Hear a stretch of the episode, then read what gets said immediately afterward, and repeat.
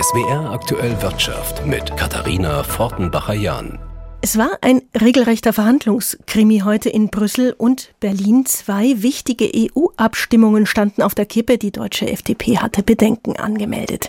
Ein Vorhaben ist jetzt doch durch, und zwar die CO2-Vorgaben für Lastwagen und Busse. Sie sollen, so der Plan, bis 2040 mindestens 90 Prozent weniger CO2 ausstoßen.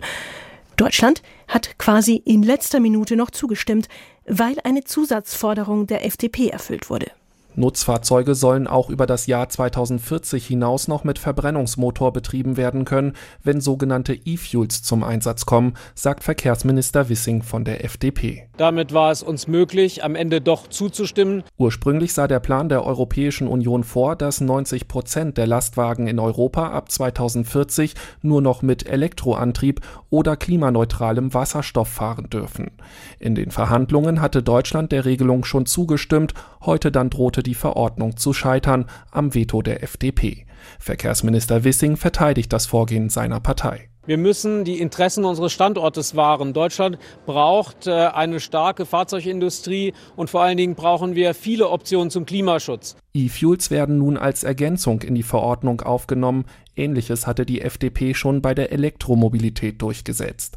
Viele Wissenschaftler halten den Einsatz von E-Fuels als Ersatz für Diesel und Benzin allerdings für nicht sinnvoll. E-Fuels benötigen in der Herstellung viel Energie und sind dadurch wenig effizient. Auch bei der Verbrennung von E-Fuels entstehen Kohlenmonoxid und Feinstaub. Aus Berlin Philipp Prost. Das Lieferkettengesetz der EU ist dagegen für heute erstmal vom Tisch. Die Abstimmung über Menschenrechts- und Umweltvorgaben bei Lieferanten wurde auf kommende Woche vertagt. Auch hier hatte die FDP Bedenken angemeldet. Der Chemiekonzern BASF wird sich von Anteilen an Unternehmen im westchinesischen Korla trennen. Verschiedene Medien hatten unter anderem über Zwangsarbeit von Uiguren in dem Joint Venture berichtet. Einzelheiten von Sabine Geipel.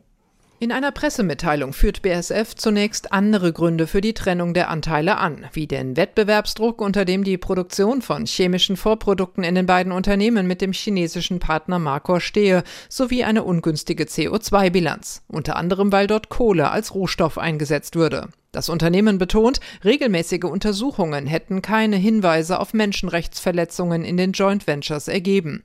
Dennoch nehme man die kürzlich veröffentlichten Berichte und die schwerwiegenden Vorwürfe über den chinesischen Partner sehr ernst.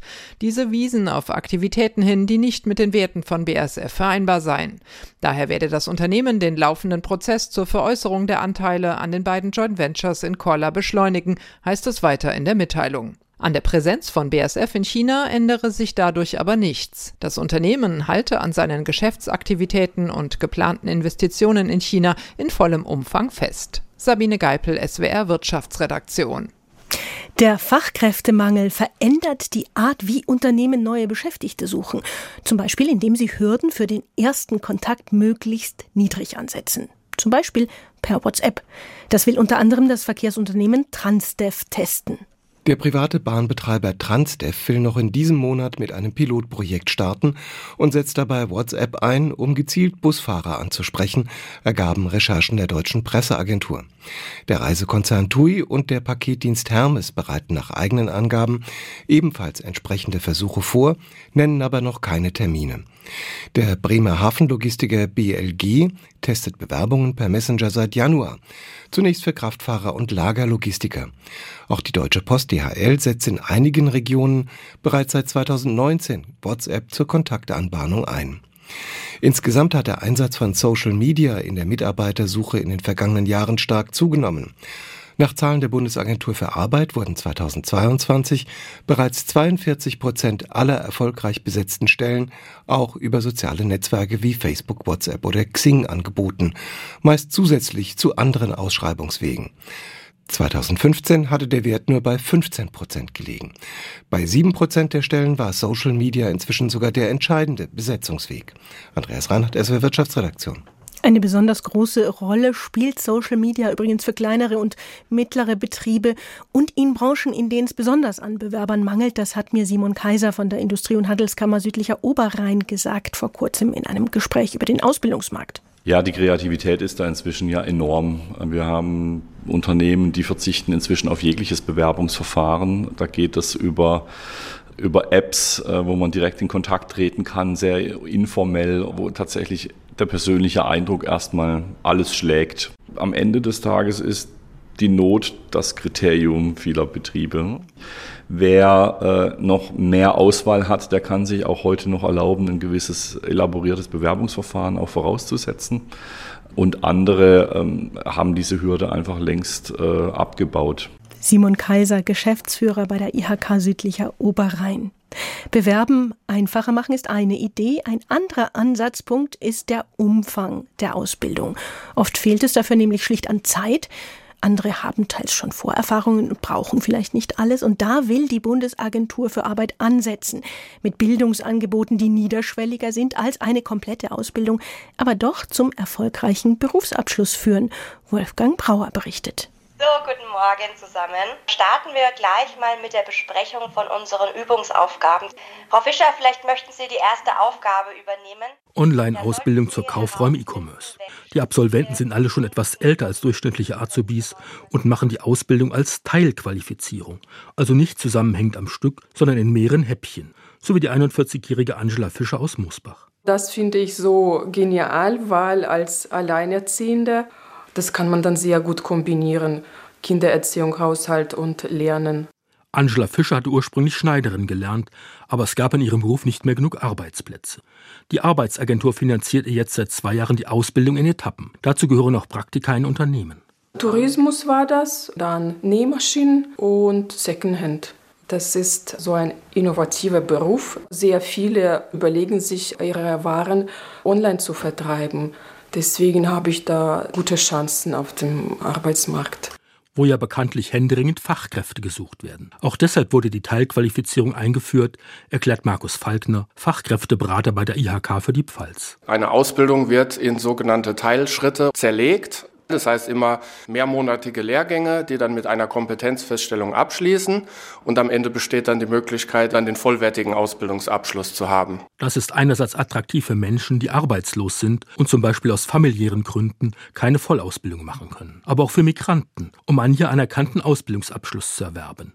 Ebenso bekommen Angelernte in der Industrie innerhalb des Unternehmens neue Chancen, ihre Position oder ihr Gehalt zu verbessern. Das ist natürlich eine super Sache, einmal für die Teilnehmer, die mehr Verantwortung übernehmen können und auch für das Unternehmen natürlich, weil sie die Mitarbeiter dann breiter einsetzen können. So können sich Unternehmen die Fachkräfte selbst heranziehen. Nathalie Oehme vom Bildungswerk der baden-württembergischen Wirtschaft versucht, Kandidaten und Unternehmen mit passgenauen Angeboten zusammenzubringen. Wir werden jetzt zum Beispiel noch eine Unternehmensteilqualifizierung beginnen für die Automobilbranche, also Automobillieferant, damit diese an- und ungelernten Beschäftigten, statt in die Kurzarbeit zu gehen, die Möglichkeit bekommen, sich auch weiterzubilden und einen Teil der Berufsausbildung zu machen. Noch allerdings ist das die Ausnahme. Die Kammern und Wirtschaftsverbände werben zwar für das Modell der Teilqualifizierung, aber nur wenige Firmen nutzen sie bislang. Weil die Teilqualifizierungen für die Arbeitsabläufe zu lang sind. Wenn die Beschäftigte rausnehmen aus den Arbeitsprozessen, fehlen die da natürlich. Und wir versuchen da wirklich sehr individuell passende Angebote anzubieten. Denn Teilqualifizierte können ein großer Gewinn für die Betriebe sein. Wer solche Kurse macht, kann auch in höherem Alter noch einen Facharbeiterbrief erlangen und hat bessere Chancen auf dem Arbeitsmarkt sowie Angela Fischer aus Moosbach, deren Modulausbildung noch ein Jahr dauert. Ich nähe leidenschaftlich und mein Traum wäre, eine eigene Kleidermarke zu haben und die auch online zu vertreiben. Und das, was ich jetzt lerne, das ist wirklich sehr wichtig. Und jetzt geht's um die Inflation. Die hat sich der Zielmarke der EZB weiter angenähert. Angestrebt ist eine Teuerungsrate von 2 Prozent. Bei diesem Wert sehen Ökonomen am ehesten stabile Preise gegeben. Da ist die Inflation in Deutschland zwar noch nicht angekommen, aber immerhin hat das Statistische Bundesamt heute bestätigt, dass die Inflation im Januar zumindest schon mal wieder eine 2 vor dem Komma hatte. Plus 2,9 Prozent gegenüber dem Vormonat. Zum Vergleich, im Januar vergangenen Jahres hatte die Teuerungsrate noch 8,7 Prozent betragen. Doch der Blick auf die Details zeigt, auch im Januar haben sich Lebensmittel wieder überdurchschnittlich verteuert, nämlich um 3,8 Prozent im Vorjahresvergleich. Speiseöle verteuerten sich um fast ein Viertel, Olivenöl sogar um fast die Hälfte. wegen Ernteausfällen in Europa. Energie wurde dagegen im Vergleich zum Januar vergangenen Jahres um fast 3 Prozent günstiger. Der DAX ging mit 16.927 Punkten aus dem Handel, ein Minus von 0,2 Prozent. Hadi Radwilas, ARD Finanzredaktion, Frankfurt.